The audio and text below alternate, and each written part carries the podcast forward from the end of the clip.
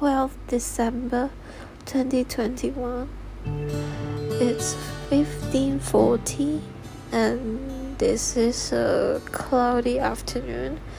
I've just finished editing my last episode of Suburban Podcast. So I just lay down on my bed and try to get a quick nap.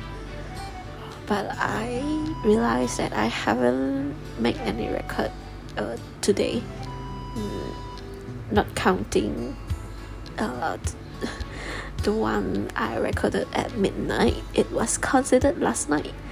Uh,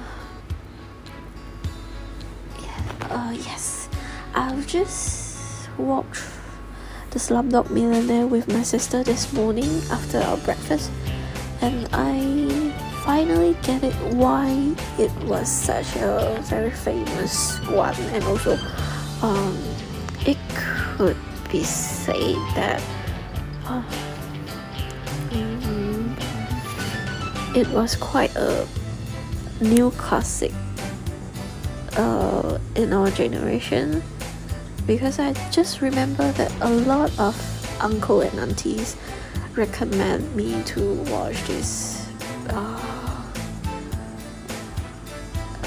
it was not a very Indian film, but it was an Indian and also Hollywood co- co-produced film, and um, yes, it was very famous and very popular uh, when I was studying uh, secondary school, I think, or primary school, I can't remember that particular time.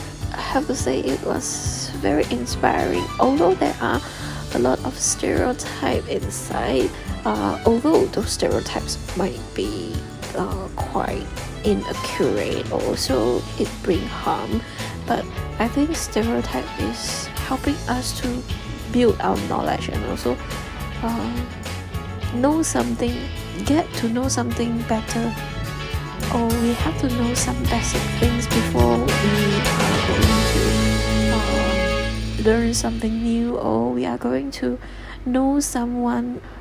Mm, okay, I'm recording nonsense for this time, so I would like to stop here and do my things.